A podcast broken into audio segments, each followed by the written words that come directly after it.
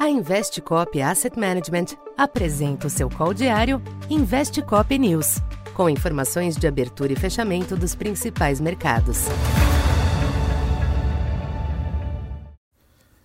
Bom dia. Eu sou o Silvio Campos Neto, economista da Tendências Consultoria, empresa parceira da Investcop.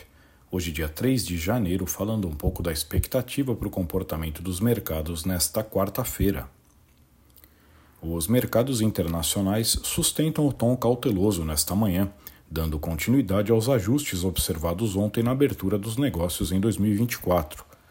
Os agentes aparam o excesso de otimismo que guiou os ativos no final do ano passado, à espera da importante agenda de eventos e indicadores nos Estados Unidos a partir de hoje, o que irá calibrar as apostas acerca do início do corte dos juros pelo Fed. Nesta quarta, além do ISM da indústria, destaque para o indicador de vagas disponíveis JOLTS, que fornece um indicativo do grau de aperto do mercado de trabalho. À tarde, a ata do Fed deve expor os temas discutidos durante a última reunião. De todo modo, os ativos seguem corrigindo parte do entusiasmo recente. Nessa linha, o yield do Treasury de 10 anos já oscila acima de 3,95 nesta manhã, à espera das informações do dia. Nas bolsas, os índices futuros em Nova York exibem viés moderado de baixa, promovendo ajustes naturais após dois meses de fortes ganhos.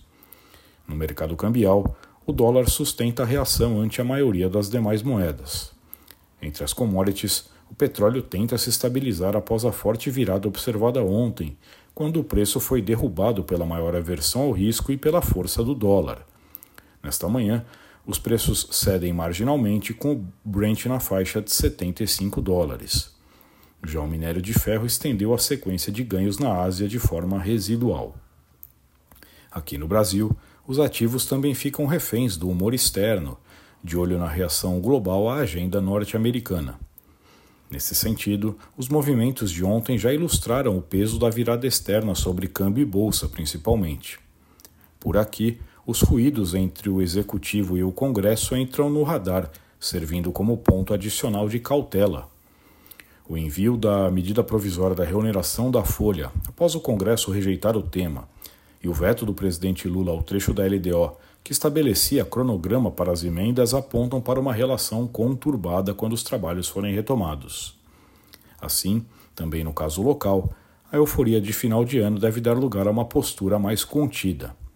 Na curva de juros, a tendência baixista foi estancada pelos ajustes nos yields externos e sinais de avanço da inflação, diante do corte expressivo da Selic já precificado. Então, por enquanto é isso. Bom dia e bons negócios. Essa foi mais uma edição Investe Cop News.